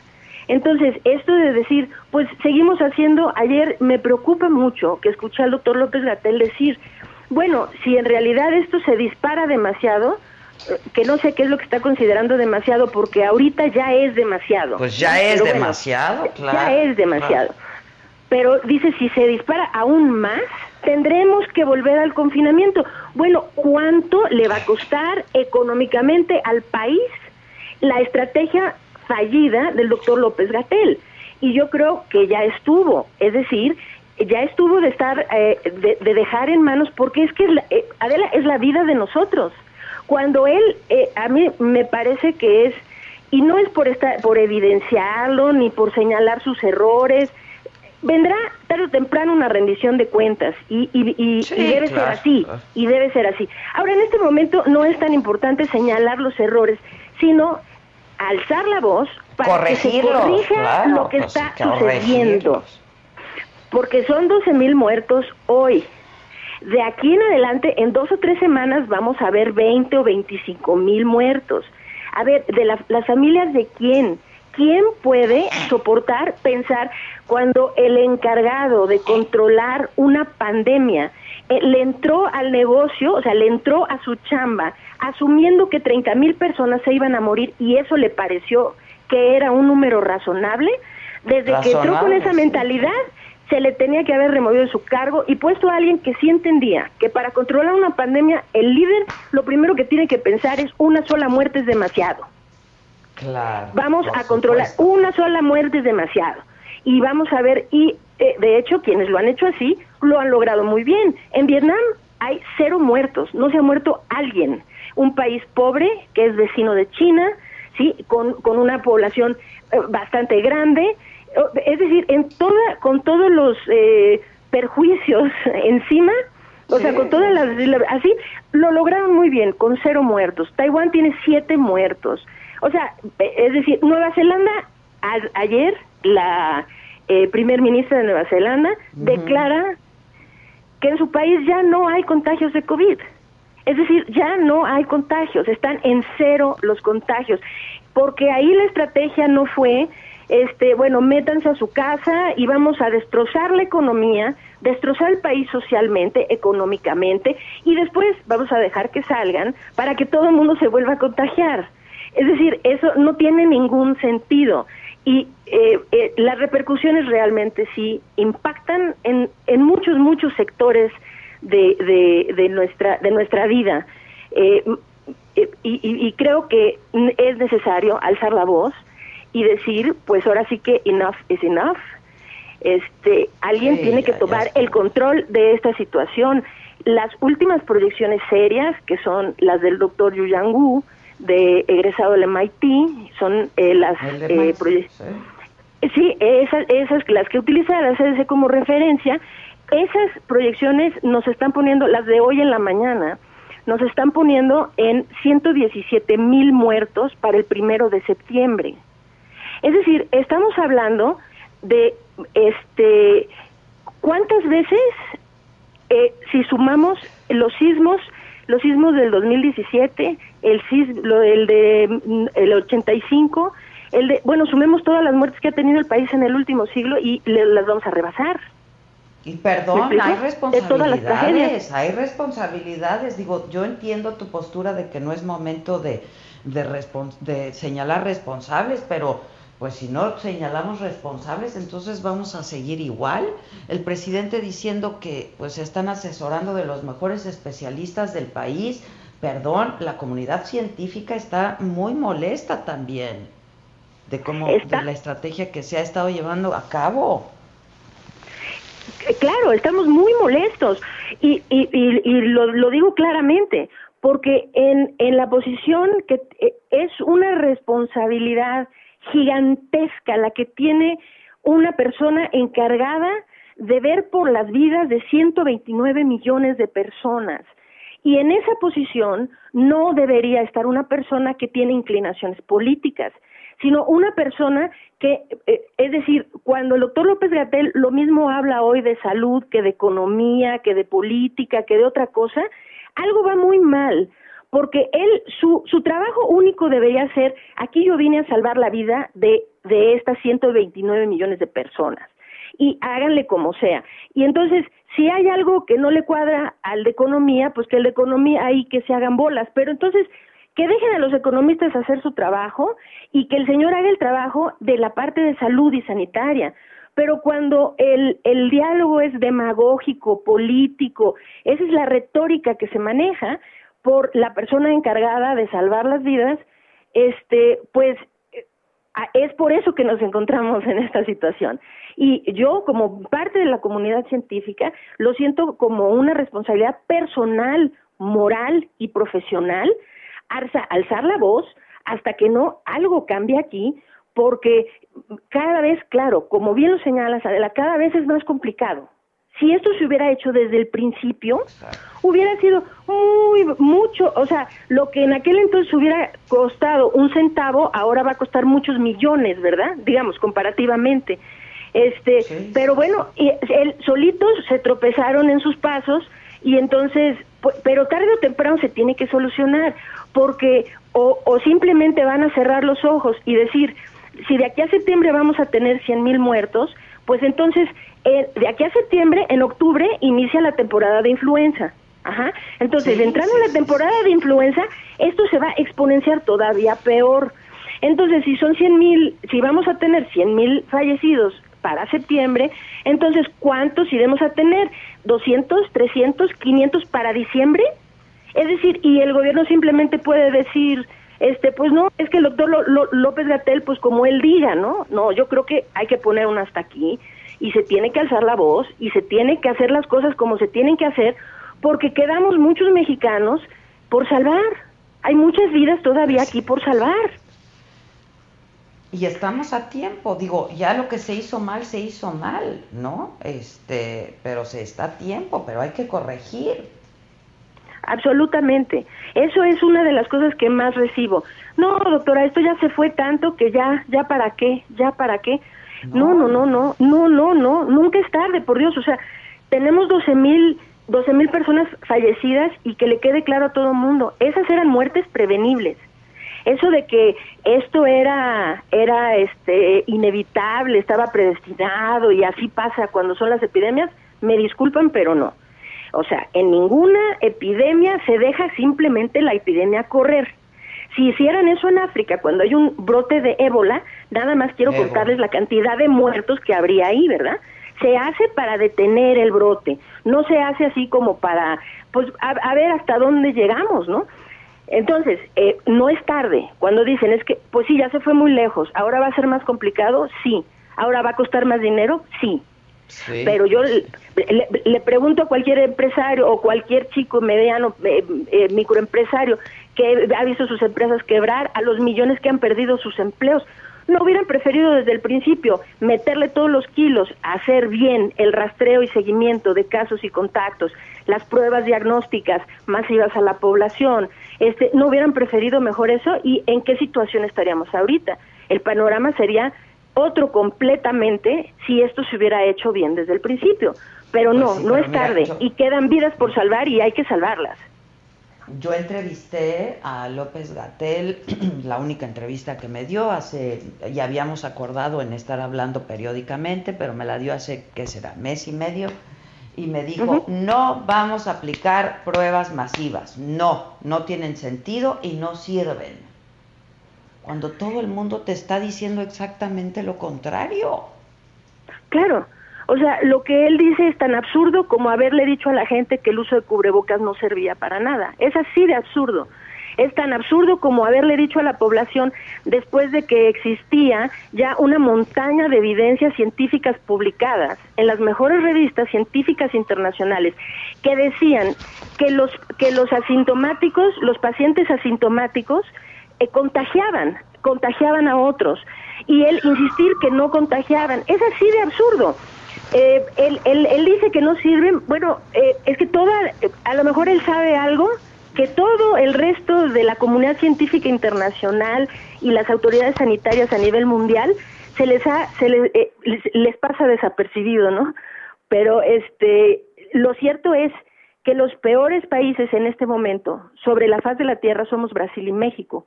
Estamos en el peor escenario, Brasil y México.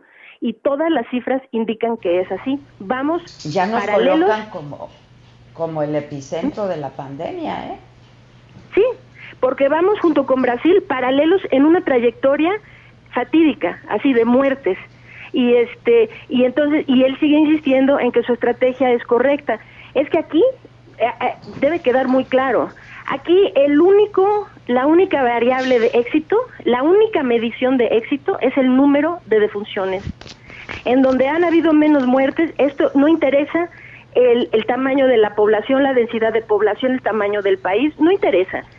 La única medición de éxito de, la- de las estrategias que se han seguido para el control de la pandemia es cuántos muertos produjo su estrategia, señor.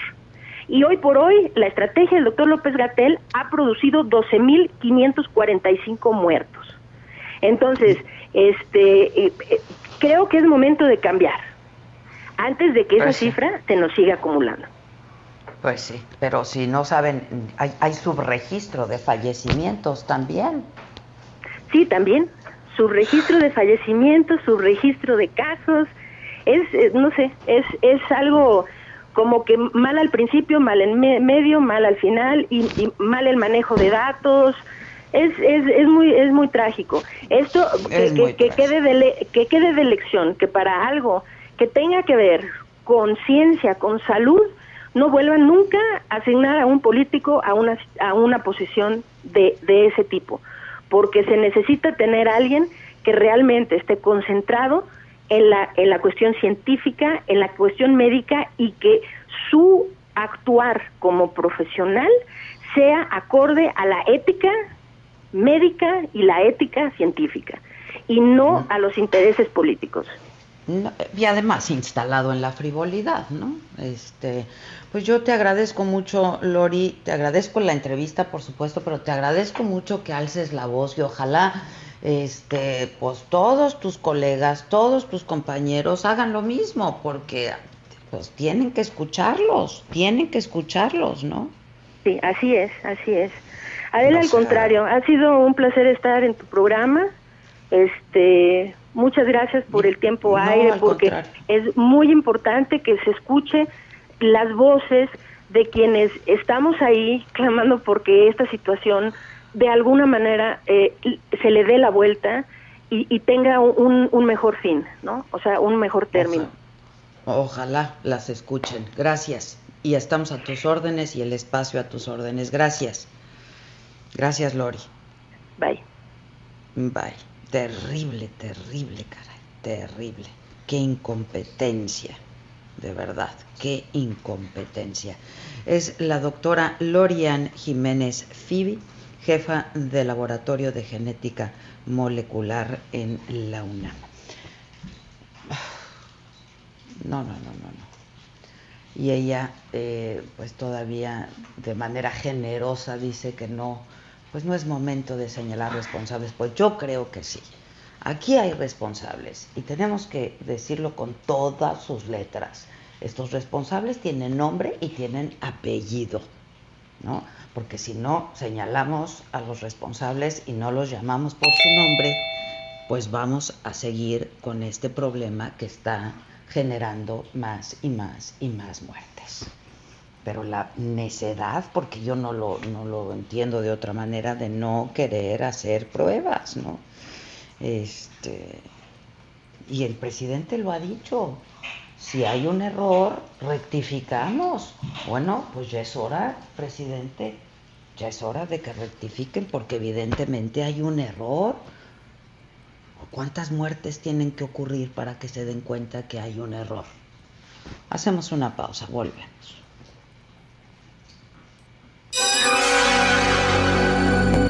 Que nos mandes el pack no nos interesa. Lo que nos interesa es tu opinión. Mándala a nuestro WhatsApp 5521 53 71 26. En Me lo dijo Adela, te leemos. ¿Cómo te enteraste? ¿Dónde lo oíste? ¿Quién te lo dijo? Me lo dijo Adela. Regresamos en un momento con más de Me lo dijo Adela por Heraldo Radio. Continuamos con el estilo único y más incluyente, irónico, irreverente y abrasivo en Me lo dijo Adela por Heraldo Radio. Gracias amigos de Me lo dijo Adela. En este momento tenemos información importante de parte de Novirsa. Pongan atención, apréndanse el número, porque de verdad son noticias que nos ayudan mucho con la salud y con este pues COVID-19. Adelante Adri, ¿cómo estás? Así es, mi querida Moni, amigos, muy buenos días. Pues sí, les comparto que las autoridades sanitarias indicaron que la epidemia no se ha acabado. La emergencia sanitaria continúa en todo el país, ya que estamos en el nivel más alto de contagios en estos momentos. Es por eso que debemos de continuar protegiéndonos mucho y esto lo podemos hacer con el tapete esterilizador que es utilizado en hospitales, que elimina el 99% de bacterias, de patógenos y principalmente el COVID-19. El tapete esterilizador es muy fácil de utilizar, hay que vaciar el líquido esterilizador, colocar los pies durante unos 15 o 30 segundos para limpiar muy bien las suelas de los zapatos y el tapete viene ya con líquido suficiente para dos meses. perfecto. Pero yo les traigo una promoción Dila, muy dila, jugosa, suéltala. muy jugosa para este viernes, porque si llaman ahora al 800 2305 mil al pagar con tarjeta bancaria se van a llevar dos por uno más un refil de un litro de líquido sanitizante, que es el que precisamente viene en el kit del tapete, Claro, Moni. Así es que vale la pena, repito nuevamente, bueno, este tapete ya, ya se distribuye en México y si usted paga con tarjeta bancaria se va a llevar dos por uno más un refil de un litro de líquido sanitizante, Mm. Perfecto. que es el que viene en el kit del tapete. El número para que llamen, Sí. 800 2305 mil. Muy bien, a marcar, ¿no? A marcar Ah, bueno. ya. Gracias, Adri. Gracias. Continuamos, gracias. Me fue muy lejos.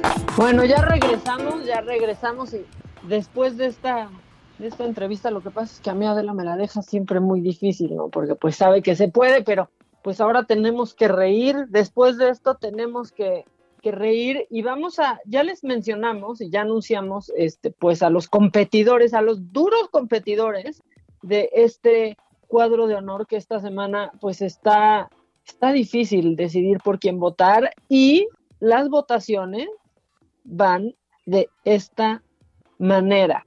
Bueno, primero lanzamos la pregunta, lanzó Adela antes de irnos a corte la pregunta, ¿y tú le crees a Gatel? El 19% ha dicho que sí y el 81% ha dicho que no. Eso en Twitter. Y nuestra votación del cuadro de, de honor va así. No mentir hace que te dé COVID, que no te dé COVID, perdón, 45%. Y pensamos que iba a estar reñido, pero, pero pues no, no está tan reñido. Está yéndose, pero de calle, eh, el no mentir, no traicionar para que no te dé COVID. O sea, que todos los que ya han fallecido o han tenido COVID, pues han sido unos mentirosos y traicioneros bajo ese precepto. Eh, las gotitas de Olga llevan el 7%, o sea, se quedaron ya muy abajo esas gotitas. El banderazo del tren Maya, el tren Chuchú, lleva el 28% y las cuentas de Gatel, que parece que son ahí sus proyecciones como pues a ojo de buen cubero, van con el 20%. Bueno, ¿Qué es lo que está arrasando el no mentir? Y esto es lo que dijo el presidente eh, acerca de esto. No mentir, no robar, no traicionar. Eso ayuda mucho para que no dé el coronavirus. Bueno, ese es el que va arrasando. Pero, pero, pero, pero, eh, este que yo pensé que iba a estar más arriba, que lleva apenas el 7%, es de la secretaria de Gobernación, Olga Sánchez Cordero, que en una entrevista que le hizo eh, pues mi colega y amigo Enrique Hernández Alcázar, pues dijo que ella de plano no usa tapabocas porque saben que está blindada. Oiga, ¿usted sí usa el cubrebocas de pronto? Yo no, no, no, no, no, no. Yo estoy blindada con mis gotas. ¿Con su qué? Con mis gotas. Ah, toma gotas de, de qué gotas? Las gotas, las gotas de nanomoléculas, de las partículas de nanocítricos. Ah, no me diga, ¿a poco? ¿Y esas dónde las venden o qué? ¿En la farmacia, sí? No, no, eh, sí, yo creo que las van a vender en la farmacia. Es, es que yo la vi en varias entrevistas a esta chica eh, inteligentísima, ingeniera bioquímica, que sacó estas, eh, esta maravilla de productos eh, que van directamente a destruir los virus. Entonces, este, yo le pedí, le, y además a todos mis colaboradores, dijo, pero aparte, o sea, la verdad es que me cae muy bien porque, dice, pues las gotas, como si todos supieran, pues, toma gotas, sí, pues ¿cuáles gotas? Pues las gotas, ah, no, pues. Las que este, nosotros la, la entrevistamos, Maca. Sí, sí, sí, yo me acuerdo, muy al principio y también... Al principio, y la verdad es que tiene muy buenos productos también de, eh, de higiene, de limpieza, para las superficies, para las manos, etcétera. Entonces, este yo la entrevisté y ¿te acuerdas que tenía la patente en no sé cuántos países? Sí. Pero este, sí está chistoso. ¿Qué más? ¿Qué más? Pero de eso, blindada, y luego le dicen, ¿cuáles gotas? Pues las gotas, así como ya sabemos todos de las gotas. Las gotas, sí. bueno, pues también está, va bajito, va con el 7%, la verdad, ¿eh? Va con el 7% esa pues eso de las gotas. El banderazo del tren Maya, Adela, perdóname, pero para mí es la joya de la semana. O sea, la gira, de verdad, quédate con quien luche por ti como AMLO ha luchado por el tren Maya. O sea, pero literal, llueve, truene o relampaguee, está ahí, porque aparte así ha estado esa zona del sureste. Sí, lloviendo, tronando y relampagueando. O sea, así ha estado y contra toda inclemencia e incluso contra una epidemia se dio el banderazo y llegó llegó este tren de última generación Adela. Ya, ojalá es que ojalá que no sea un presagio, o sea, de vénganse 20 a empujarlo, nomás lo que dure el video, y ahí van, y el tren, chu, chu, chu, el Eurotúnel igualito. No, no, no, el tren bala de Japón se queda chiquito no, no, a este portento, portento de tecnología. Ya, ya. Mira, así suena, así suena el tren, así sonó mientras estaba este video, así sonaba Adela.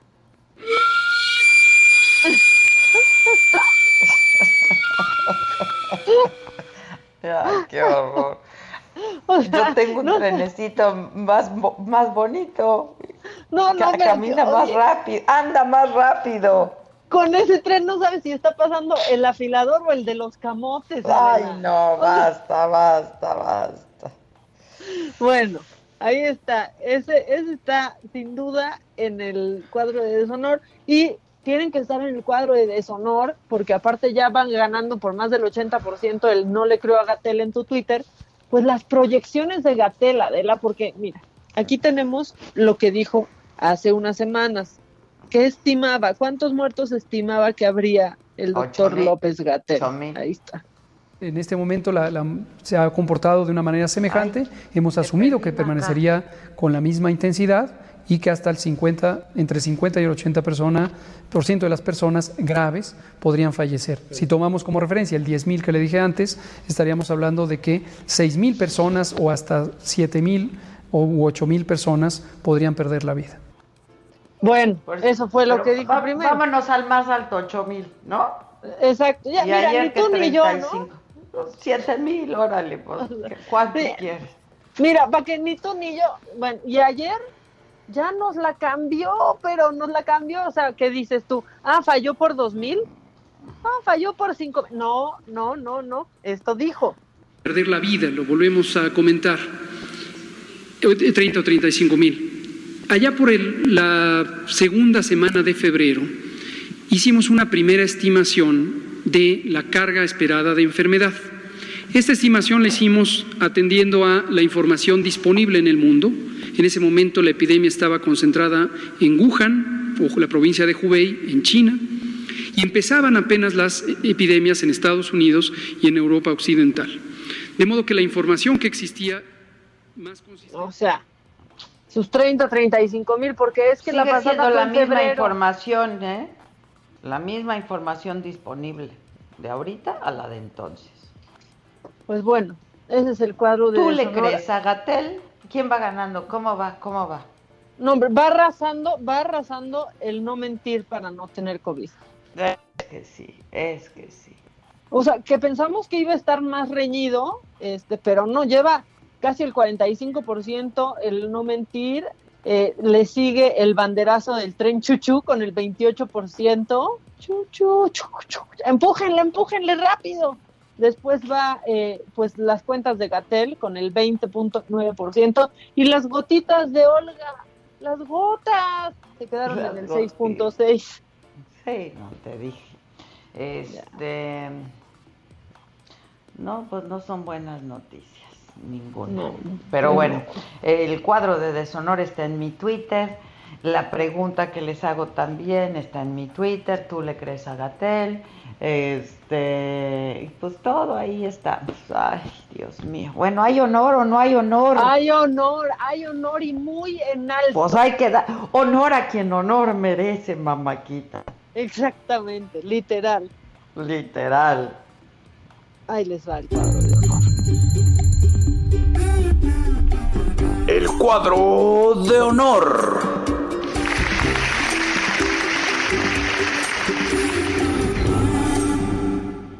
Ay, o sea, hasta cambié de postura, me puse más derechita, me emocioné con el cuadro de honor.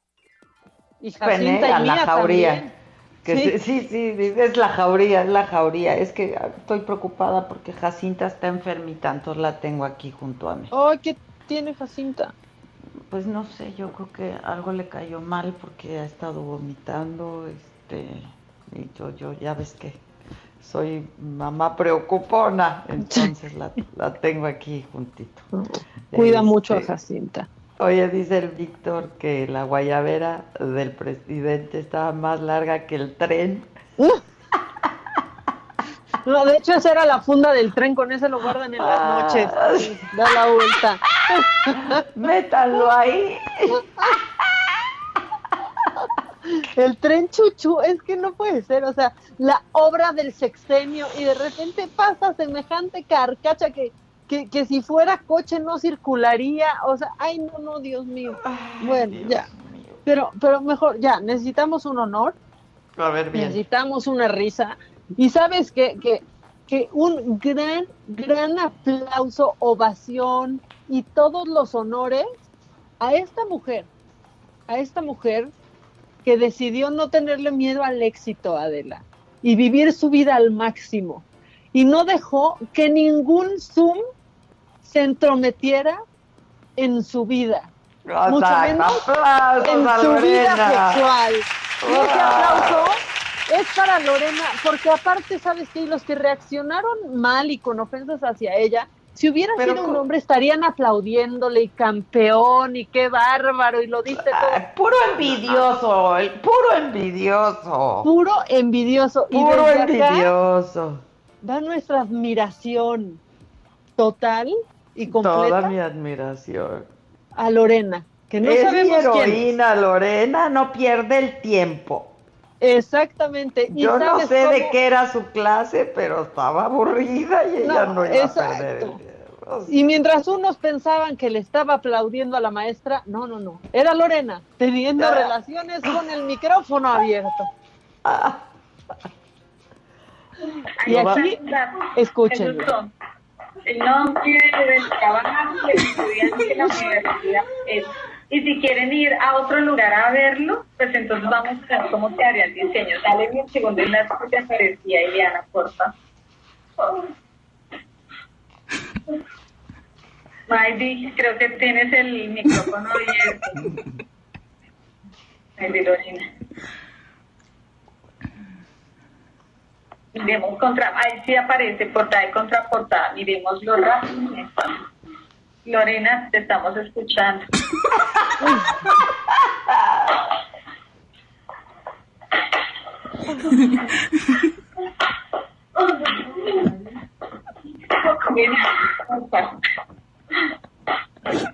Lorena, hola, estamos escuchando, tienes el micrófono abierto. ¿Cómo esperen un momentito? Yo cierro el micrófono de lo que...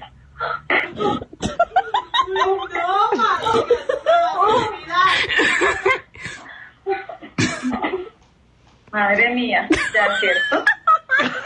Madre mía. Escucha.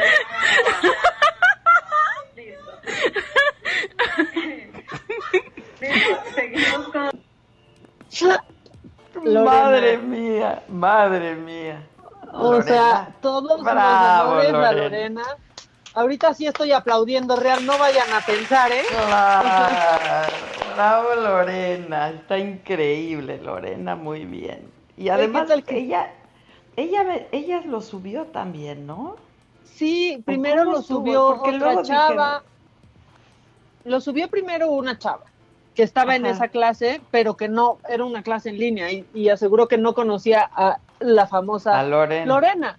Después también lo compartió Lorena, eh, pero la que lo compartió primero, que fue esta chava, decidió bajarlo y explicó que lo bajaba porque para algo que pues a ella le Era resultaba simpático, gracioso y simpático, ¿no? Que si hubiera cambiado, si hubiera habido video. Eh, la verdad es que si no, no hubiera sido tan chistoso, pero era solamente un audio, Un en donde audio, ella pensó que no se audio. denigraba. ¡Un audio! No, que no se denigraba, que no se denostaba de ninguna manera a, a Lorena, pero A Lorena. como em- empezó a recibir comentarios en donde ofendían a Lorena y de golfa no la bajaban, pues decidía bajarlo porque el mundo no estaba listo para reír sobre cuando una mujer decide vivir plenamente su vida sexual. Y eso sí es verdad, ¿eh? Si hubiera sido un hombre, los comentarios hubieran sido muy distintos. Muy distintos. No, o sea, de campeón, campeón, la dejaste rendida, qué bárbaro, ponla acá. O sea, así hubieran sido los comentarios, pero ahora es, qué barbaridad, qué inmoral, cómo se atreve, estaba tomando clase. Ay, ya, por favor. Ay, ya, por favor. Yo, tú muy bien, Lorena. Tú muy bien, que no pierdas tu tiempo. O sea, yo le daría Aparte un es día nacional a. ¿Cuál es su problema? Oye, reconocimiento especial, o sea, yo no puedo hacer Claro. cosas a la vez, perdón. Aplausos de pie y con una pasión y una entrega, un frenesí. No, sí, y, y buena condición física, se, se escucha que, que se ritmo, escucha, se todo. escucha que trae buen ritmo, claro. Tú muy bien, Lorenita. Pues ella para mí tiene que estar en el cuadro de honor. Mira, ya nadie más, Adela, o sea, nadie más. Lorena se lo llevó. Se lo lleva y con todo. Muy Y bien, con honores. Lorena, muy bien. ¿Podemos otra vez escucharle el remix? Claro que sí, échatelo, Vic.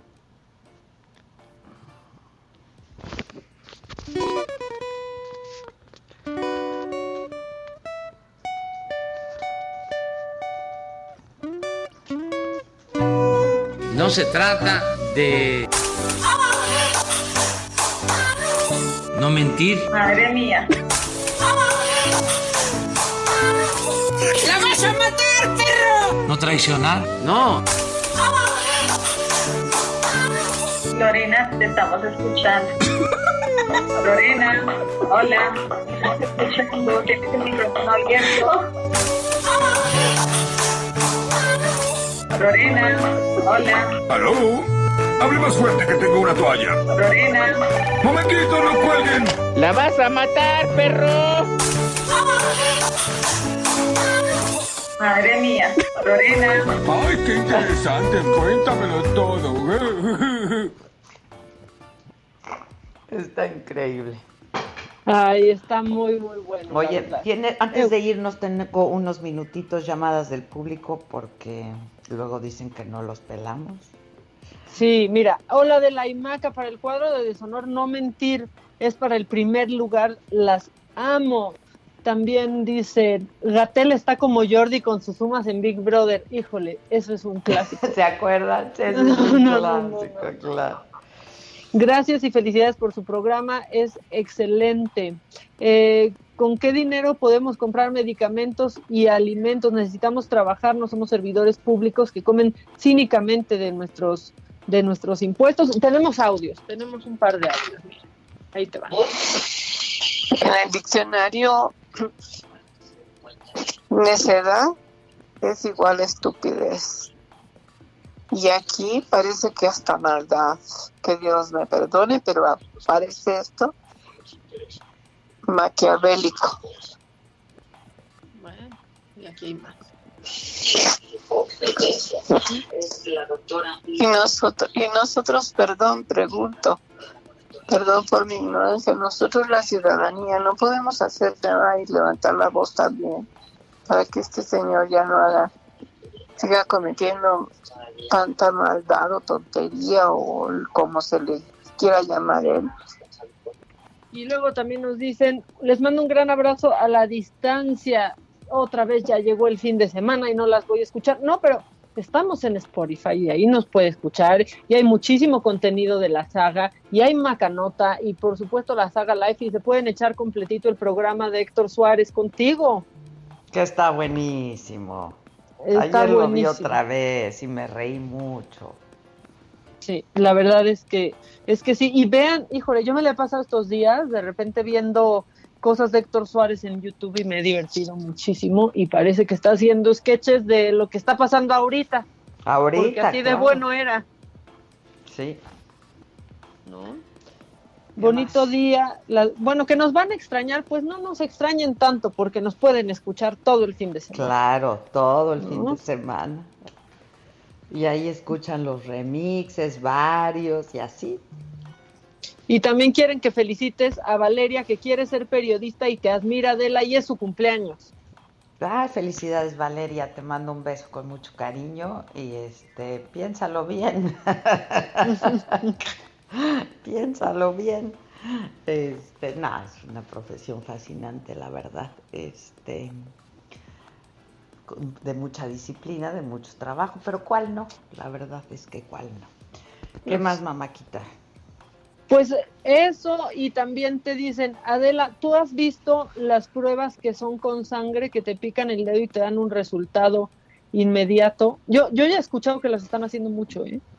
Yo también, no las he visto, no me la he hecho, pero yo también. Este, a ver, se dijo desde un principio, lo dijo la Organización Mundial de la Salud, pruebas, pruebas, pruebas, pruebas. Yo no sé si tenemos ese fragmentito eh, de cuando le hice la pregunta al doctor Gatel y dijo, no vamos a hacer pruebas masivas. Y pues siguió montado en su macho, no sé si lo puedan buscar por ahí. ¿Qué más? Maca, tengo un minutito. Pues sí, y también nos están diciendo, eh, Adela, ¿crees que para octubre ya estemos fuera? Bueno, pues no, ya para proyecciones, las de Gatel, ¿no? Híjoles, pues mira, escuchando a Lori que decía, este, pues que va, va- va- para septiembre y luego empieza la influenza y luego esto Yo creo que en, en, tanto que no haya vacuna y puede tomar tiempo, se, se, dice que un par de años hasta que ya esté eh, completamente certificada y que se mande a hacer y se distribuya y bueno, y que nos llegue, ¿no? Que llegue a México, este, pues puede, puede tomar tiempo. Y, pues mientras no haya cura, esto pues vamos a tener que tomar muchas medidas eh, precautorias. Lo que estamos haciendo ahora, este, la sana distancia, la higiene, el lavado de manos constante, etcétera, y retomando nuestra vida, este, está, está muy, muy doloroso y muy, muy problemático, pero pues ojalá que sí escuchen estas voces, ¿no? Y se rectifique porque pues son vidas que se, se han estado perdiendo, la verdad. Mamaquita, ya no sonó la chicharra, te mando un oh, beso, cuídate mucho. Qué bueno que ya hiciste macanota ayer. Este, ¿qué días vas a estar haciendo macanota? ¿O pues vamos a estar no, ¿o será apetencia? No, los lunes y miércoles a fuerza cuando era la macanota y de pronto si sale otra cosa en esos días, pues entramos. Esto fue Me lo dijo Adela con Adela Micha. ¿Cómo te enteraste? ¿Dónde la oíste? ¿Quién te lo dijo? Me lo dijo Adela por Heraldo Radio, donde la H suena y ahora también se escucha. Una estación de Heraldo Media Group.